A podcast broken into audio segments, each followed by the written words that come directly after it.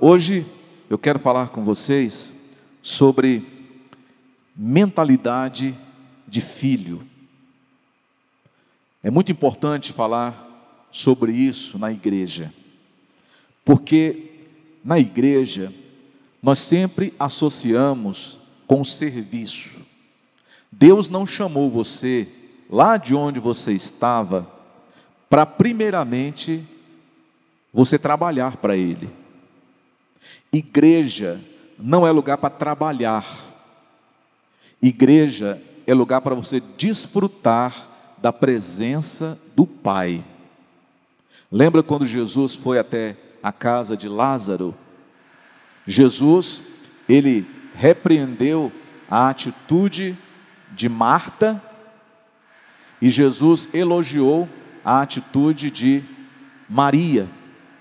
Porque Marta, ela queria servir, trabalhar, mostrar serviço.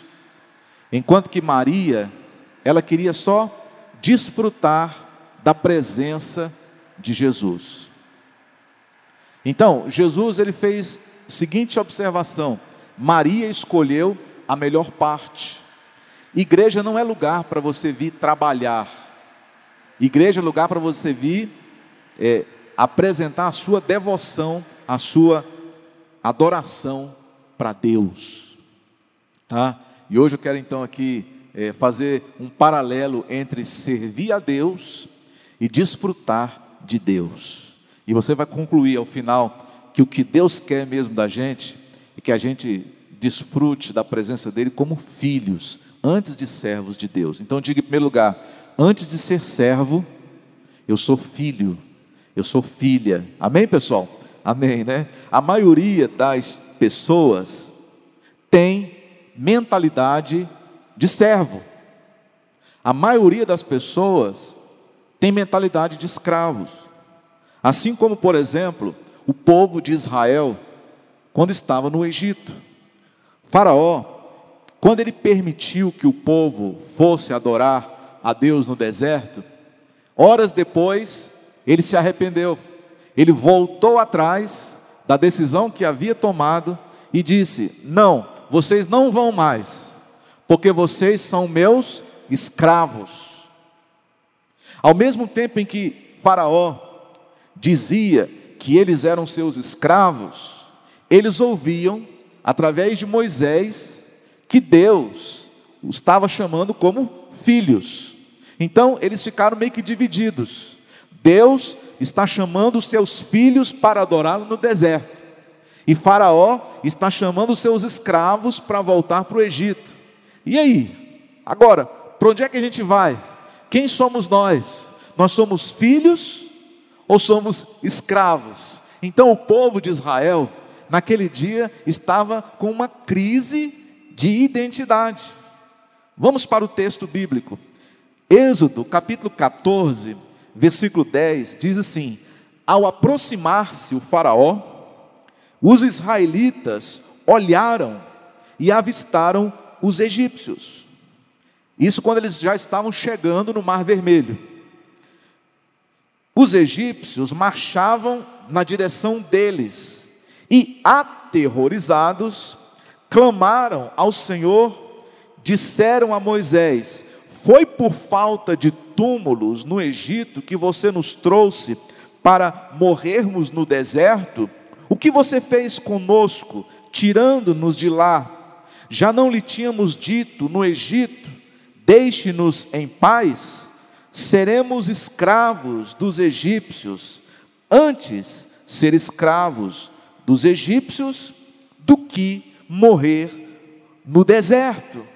Olha só, gente, que coisa pesada Moisés teve que ouvir naquele dia dos líderes do povo. Quando eles viram Faraó se aproximando a mentalidade de escravo se apossou deles, eles ficaram desesperados, eles perderam a noção de tudo que havia acontecido dias antes. Para você ver o tanto que esse negócio de mentalidade é sério, o tanto que isso influencia as pessoas. Quando a ameaça se aproxima, quando o medo vem, a pessoa ela começa a negociar com Deus ela começa a negociar com o passado. O povo ficou dividido. Quem somos nós? Nós somos ainda escravos dos egípcios ou nós somos um povo verdadeiramente livre? Então, meus queridos, hoje eu quero falar com vocês sobre mentalidade de filho. Como se livrar da mentalidade da velha natureza, do velho homem, da velha mulher, daquela natureza que nós vivíamos escravos do pecado. Nós não somos mais escravos do pecado, amém? Nós somos filhos de Deus, e isso faz uma grande diferença. Quando você descobre que você é filho, você não apenas passa a pensar diferente, você também começa a falar diferente. A sua maneira de falar muda, o seu vocabulário muda, o seu estilo muda, tudo muda. Por quê? Porque antes houve o quê? Uma mudança de mentalidade. Por exemplo, um filho, ele não tem é, cerimônias para falar com o pai ou com a mãe. Lá em casa, quando os meninos eram pequenos, eles não chegavam para mim e falavam assim: Ó oh, soberano provedor desta casa, poderias nos dar algum recurso para podermos ir ao cinema? Eles não falavam assim comigo. Eles falavam assim: E aí, Rick, me dá uma grana aí. É, filho fala assim. Filho não fica com essa coisa de falar com o pai, né, numa linguagem rebuscada, coisa assim. Não, filho é direto. Fala assim: Papai, mamãe, eu preciso disso. Eu vejo as pessoas, às vezes, tem gente que vai orar, e é uma, uma linguagem tão rebuscada de oração que parece assim, né? Um pobre, né? Plebeu falando com um rei inacessível, quando na verdade Deus é Pai, Ele não é somente sacerdote e rei, Ele é nosso Pai. Jesus nos ensinou que nós somos filhos.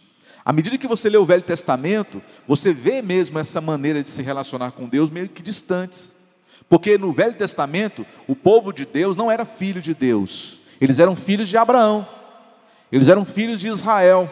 Só lá em Mateus capítulo 6, que Jesus veio com essa nova identidade, quando ele ensinou a oração do Pai Nosso. Quando ele diz: Vocês vão orar assim, ó, Pai nosso que estás no céu. Ali começou a identidade de filho, ali começou a mentalidade de filho. Ali você começa a perceber que muda tudo na história.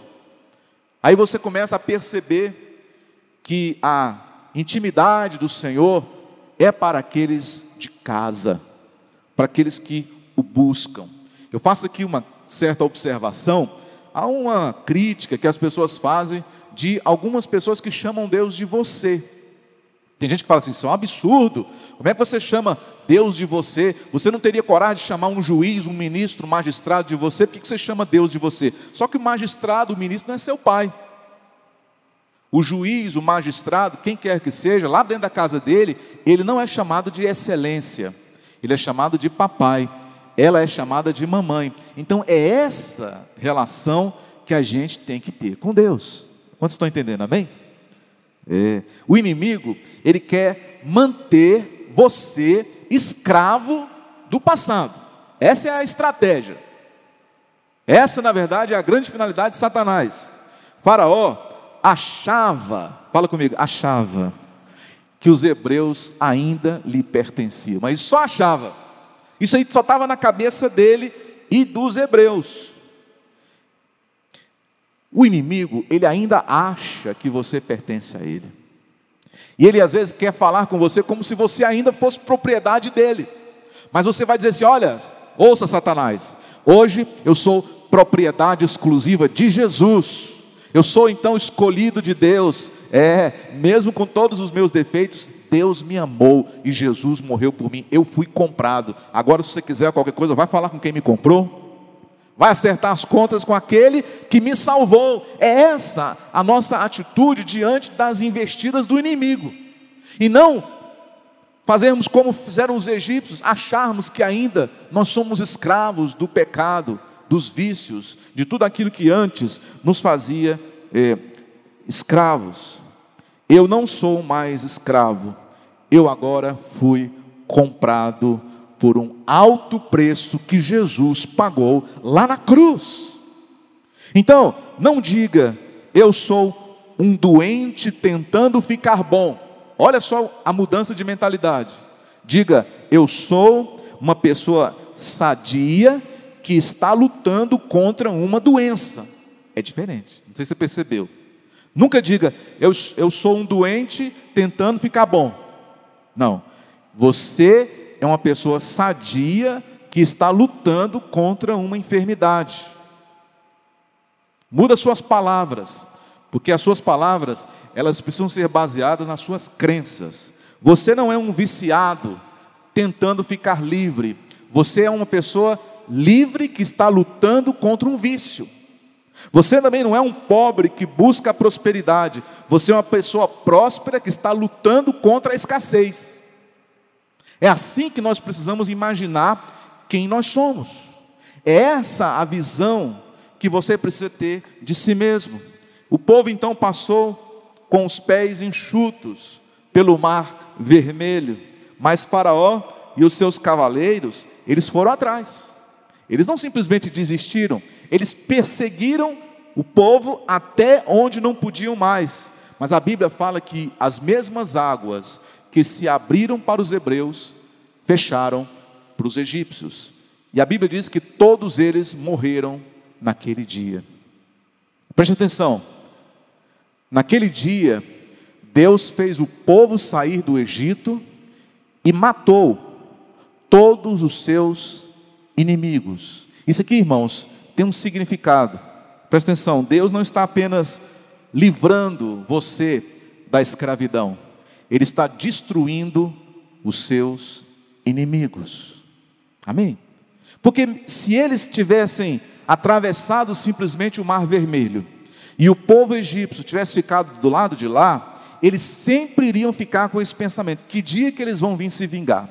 Que dia que eles vão aparecer aqui e nos levar de volta? Quando é que Faraó vai então dar a volta no mar e vai nos chegar e vai nos encontrar e vai nos capturar novamente? Só que esse dia nunca mais ia chegar, porque não só eles foram libertos, como Deus pôs um fim no seu opressor, no seu inimigo. Igualmente, Deus, ele faz assim com a gente.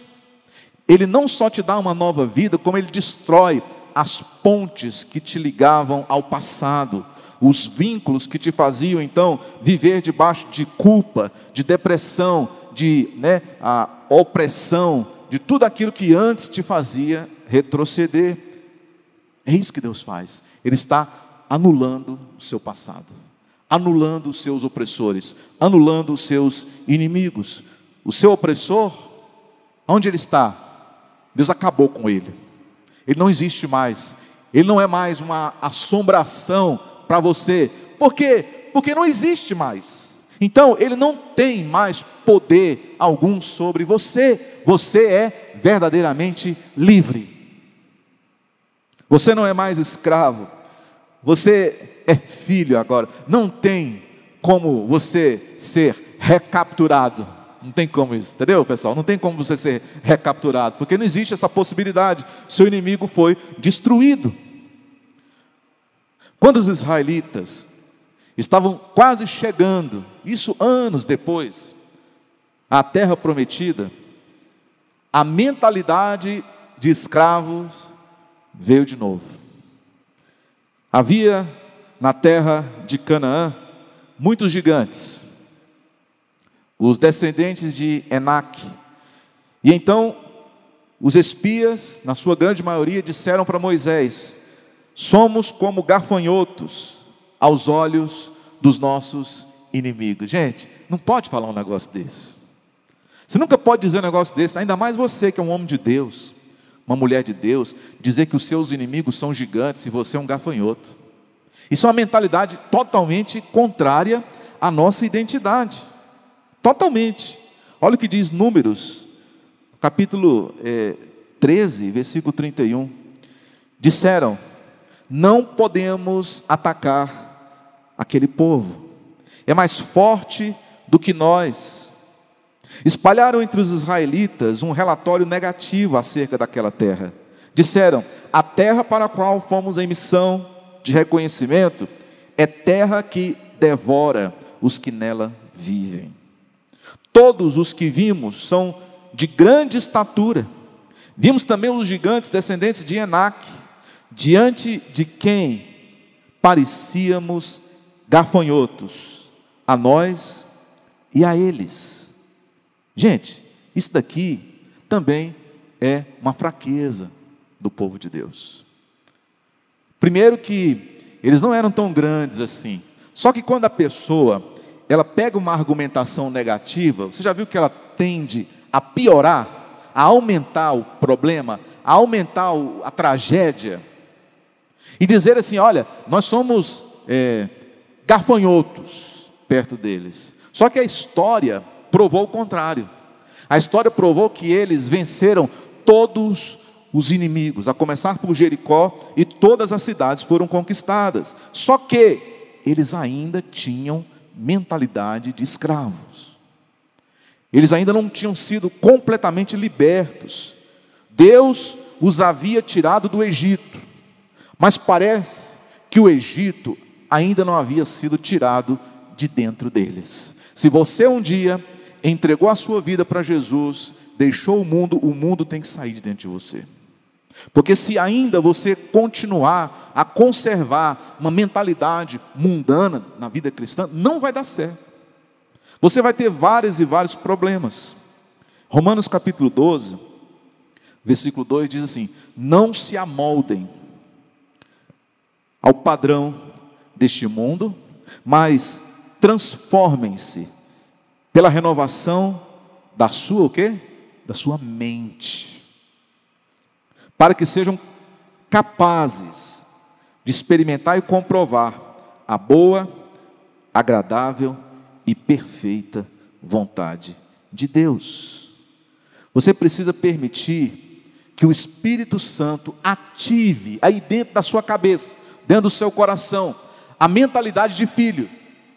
Você tem que ter mentalidade de filho, filho de Deus, de filho do rei. Mentalidade de pobreza, mentalidade de escassez, mentalidade de medo, mentalidade de dúvida, de incredulidade, isso é mentalidade de escravo. E isso não pode permanecer. Você precisa se libertar com a ajuda de Deus, o Espírito Santo, na sua vida. Quando você tem uma mentalidade de escravo, você não consegue desfrutar das bênçãos dos filhos. Você se acha um corpo estranho. Você se acha não merecedor. Você tem os recursos, mas não utiliza os recursos. Você tem os direitos, os acessos, mas você não avança.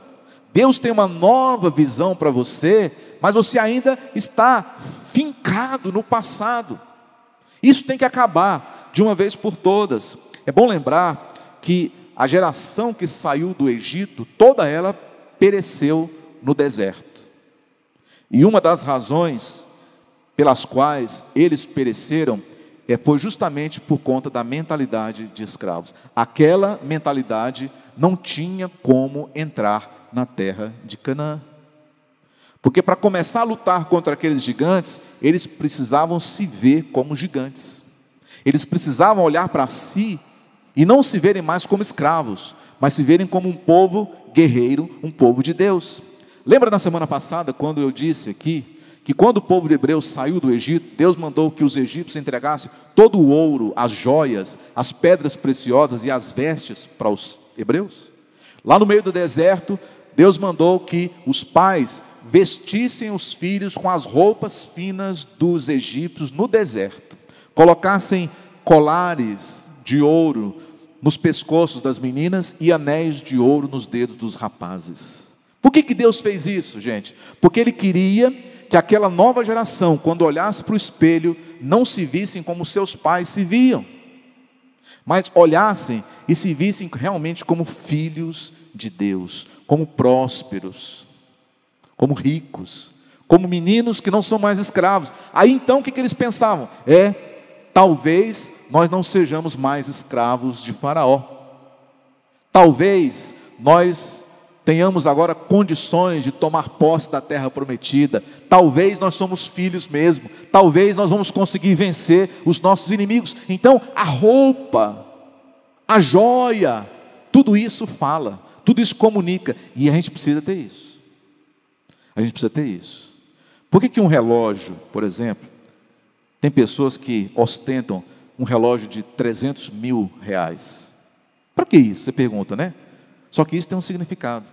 Quando a pessoa ela chega numa mesa de jantar para fazer uma grande negociação e ela usa um relógio de 300 mil reais no pulso, aquilo dali comunica algo para aquela outra pessoa que está do outro lado e eles fecham os negócios.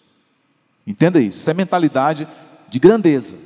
Se você for tentar enxergar isso com os olhos da mídia por aí, da imprensa, você nunca vai entender. Por que, que as pessoas elas têm essas coisas valiosas? Talvez para você hoje não vala nada, mas isso tem valor. Foi isso que Deus quis ensinar para os hebreus lá no deserto. Os nossos pais, nos ajudaram a chegar até aqui, mas nós precisamos ir além do que os nossos pais conquistaram. Amém, pessoal? Quando o filho pródigo, ele chegou de volta do mundo, o que, que o pai fez? Colocou o que no dedo dele? Um anel. Tá? Isso também tem um significado. Deus, ele faz isso com a gente. A promessa de Deus era, Deuteronômio capítulo 6, o Senhor, o seu Deus, os conduzirá à terra que jurou a seus antepassados, Abraão, Isaque e Jacó, que daria a vocês terra com grandes e boas cidades que vocês não construíram, olha só, com casas cheias de tudo que há de melhor, de coisas que vocês não produziram, de cisternas que vocês não cavaram, com vinhas e oliveiras que vocês não plantaram, quando tudo isso acontecer e vocês comerem e ficarem satisfeitos, tenham cuidado, não esqueçam o Senhor que os tirou do Egito, da terra de escravidão, como diz a palavra de Deus. Um dia a gente teve uma experiência lá em casa que chegou o técnico é, de ar-condicionado para fazer manutenção. Ele chegou, a primeira coisa que ele fez foi tirar os sapatos colocou uma pantufa e o homem cheio de cerimônia, né? Eu posso colocar o meu equipamento aqui, eu posso puxar essa cadeira, eu posso é, mexer aqui na, na energia, tudo ele pedia permissão. Aí, enquanto ele estava trabalhando, chegou o meu filho mais do meio. E ele já chegou, nem tocou a campainha, já foi entrando, né? Do jeito que ele vinha da rua, ele já entrou com calçado. Ele foi logo abrir na geladeira, pegando alguma coisa, e falou assim: Ei, pai, bom dia, tudo bem com o senhor? E entrou lá para dentro do quarto dele e foi descansar. Qual que é a diferença entre essas duas pessoas? O primeiro, ele não era de casa, portanto, ele estava cheio de cerimônia, cheio de, né, de cuidado, de medo, de estar tá excedendo, às vezes, a liberdade que foi dada. O outro era filho, e filho não precisa né, de nada disso. Você já viu que para um filho, você dá até a sua senha do cartão? Dá ou não dá? Para um filho, a gente dá a senha do cartão. Não sei você, né? Mas o menino lá em casa sabe a senha do meu cartão. Por que, que a gente faz isso? Porque é filho. A gente não faz isso com ninguém. Mas porque é filho, você tem. Então presta atenção no que eu vou te falar aqui agora. Você é filho de Deus? Sim ou não? Você é filho de Deus? Sim ou não? Então Deus, Ele vai te dar os códigos todos para você acessar tudo que é dele, porque tudo que é dele também é seu. Então você como filha, você como filho, você tem acesso livre à presença de Deus. O véu que separava já não separa mais. Hoje você tem livre acesso à presença de Deus. Por quê? Porque você é filho. Porque você é filho, e filho não pede licença, filho entra. Filho não tem cerimônia, filho pede, filho fala. Filho chora, filho braveja, filho faz tudo com liberdade, porque ele sabe que tudo que ele fizer não vai deixar de ser filho do seu pai, não vai deixar de ser filho de sua mãe. Na história do filho pródigo, quando ele voltou para casa, ele disse: Pai, pequei contra o céu e diante de ti, já não sou digno mais de ser chamado seu filho, trata-me como um dos seus trabalhadores que, que o pai dele fez? Deixa de besteira. Eu sei quem você é, eu sou seu pai, e para com essa conversa idiota. Você é meu filho e sempre vai ser meu filho. Nada dessa história de querer trabalhar para mim. Você é meu herdeiro. Foi isso que o pai falou para o filho. Você entendeu? Porque o pecado, o diabo, quis colocar na cabeça dele: volta para casa para você ser um trabalhador do seu pai. Não pede para ser filho de novo. É essa a estratégia.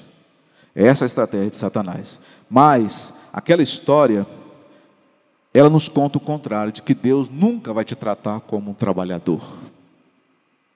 Jesus falou lá para os seus discípulos: Já não chamo vocês de meus servos, mas os trato como meus amigos. Vocês são meus amigos, vocês são meus irmãos. Eu sou o primogênito diante de Deus. Então, olha só, você precisa aprender a se defender das mentiras de Satanás. Satanás, ele sabe qual será o seu fim, mas ele não desiste. Impressionante. Ele não desiste de querer impor na nossa cabeça a sua cultura de derrota. Mas aprenda a se libertar das mentiras do diabo. Você não vai se tornar filho através de um bom comportamento. Não, você se tornou filho pela graça de Jesus.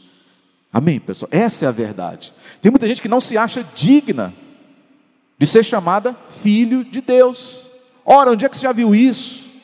O próprio Deus, Ele nos trata como filhos. Então, se você nasceu de novo, você tornou-se filho de Deus, segundo João 1,12. Então, receba essa mentalidade de filho. Não sirva a Deus apenas como servo, mas se relacione com Deus como família de Deus. Não se desqualifique diante do seu pai, mas se aproprie de todos os direitos que o seu pai lhes deu. Deus, Ele não está interessado no seu passado. Ele está interessado no seu futuro. Ele não está nem aí para o que aconteceu lá atrás. Deus, Ele olha para você e te vê daqui a cinco anos, daqui a dez anos. É essa a visão que Deus tem acerca de nós. Quando o filho, ele voltou para casa, o pai mandou fazer uma festa. O irmão mais velho estava trabalhando e quando ele estava chegando perto da casa, o que, que ele ouviu? A música, não foi? Ele ouviu a música da festa e ele falou: Uai, festa hoje? Não tem nenhum motivo especial. Por que, que será que meu pai está dando uma festa? Havia uma festa para receber aquele filho que estava perdido e de que foi achado. Então eu quero dizer para você: ouça o som da festa que Deus está dando para você. Ouça então o som da festa, o cheiro do novilho cevado que Deus mandou assar para você desfrutar, para você comer, para você participar desse banquete. Você não é mais servo, você não é escravo, você não é perdido, você é filho. Você é filha, tem essa mentalidade de filho quando você for orar. Aí você vai orar por algo, não, não imagina Deus como um ser carrancudo, de braços cruzados, que você tem que convencê-lo às, duras penas de que ele tem que te dar aquilo que você quer. Não é assim. Em alguns casos, Deus está mais interessado em te abençoar do que até mesmo você. Algumas coisas, se dependesse só de Deus, você já estava lá na frente. Por quê? Porque Ele ele quer sempre nos dar o melhor. Lembra do, do passageiro que estava viajando num voo muito longo e a comissária passava toda hora oferecendo né, o serviço de bordo. E ele falou assim, não, muito obrigado, né? Estou satisfeito. Né? Não, estou muito obrigado, estou satisfeito. Até quase ia chegando o passageiro do lado, ué, você não comeu nada? Eu falei, não, é porque eu só estou com o dinheiro contado da passagem do táxi quando eu chegar lá no meu destino. Aí o outro falou assim: Mas deixa de ser bobo. Isso aqui está tudo incluso na passagem. Lembrou? Está tudo incluso aqui. Aí quando ele falou assim, é mesmo, está incluso na passagem, era tudo direito meu. Quando ele levantou a mão, já tinha terminado, o avião estava descendo. Às vezes, isso parece uma coisa tão tola, tão brin brincadeira, mas é verdade. Tem muita gente que está andando na presença de Deus, presta atenção aqui agora, que Deus passa com a bandeja na frente dele, na frente dela, e ele fala assim: Não, não, muito obrigado, estou satisfeito, Senhor. Porque na cabeça dele, ele acha que não tem direito. Só que alguém vai chegar para ele a uma hora dessas e vai dizer assim: Uai, por que você não se apropria disso? Está incluso já no plano da salvação. Então eu quero te dizer nessa manhã, você que está nos assistindo também de longe, todas as promessas de Deus para você já estão inclusas no plano da salvação. Então você tem direito de tudo. Você tem direito até de repetir quantas vezes você quiser, porque isso é o que Deus preparou para você. Por último, aqui, quando Deus chamou Gideão para ser seu representante na batalha contra os midianitas, ah, Gideão conservava uma mentalidade de escravo. Diz o texto, ah, o Senhor se voltou para ele e disse: Com a força que você tem, Gideão, vá libertar Israel das mãos de Midian. Não sou eu quem o está enviando? Ah, Senhor, respondeu Gideão. Presta atenção aqui agora. Como posso libertar Israel? O meu clã é o menos importante de Manassés. E eu sou o menor da minha família. eu sou o menor da minha família. Aí Deus responde para ele: Eu estarei com você, Gideão. Eu estarei com você. E, e você derrotará os midianitas como se fossem um só homem. Quando Deus chamou Gideão, ele veio com esse discurso de escravo. E Deus falou assim: ah, ah, você não é nada disso. Essa história de que ah, minha família é a mais pobre, e da minha família eu sou o mais pobre, e ou seja, ele quis se desqualificar já de cara.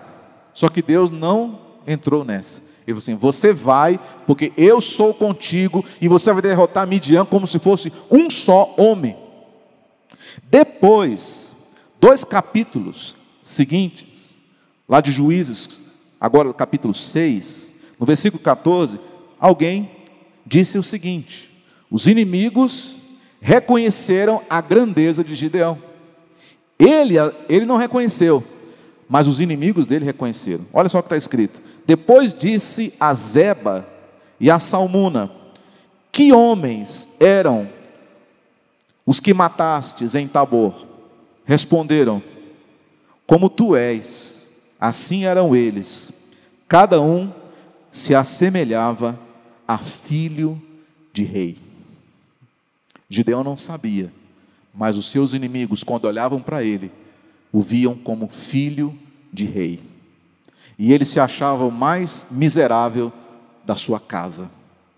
Tudo é uma questão de mentalidade. Você é uma princesa de Jesus. Você, meu irmão, é um príncipe do Senhor Jesus nessa terra. Você é filho, você é herdeiro, você tem direitos na presença de Deus. Você não é mais aquilo que o seu ex-dono ainda tenta colocar na sua cabeça, nunca mais. Inclusive, Satanás é um ser vencido. Ele nunca mais terá novamente poder sobre a sua vida. Então, vista a camisa do reino de Deus, da família de Jesus, e olhe-se no espelho não mais como um escravo, como um servo ou como um trabalhador de Deus. Olha para o espelho e se veja como filho, como filha, como herdeiro, como lindo, como bela, como maravilhoso que nós somos. Recebe aí essa palavra de Deus na sua vida em nome de Jesus.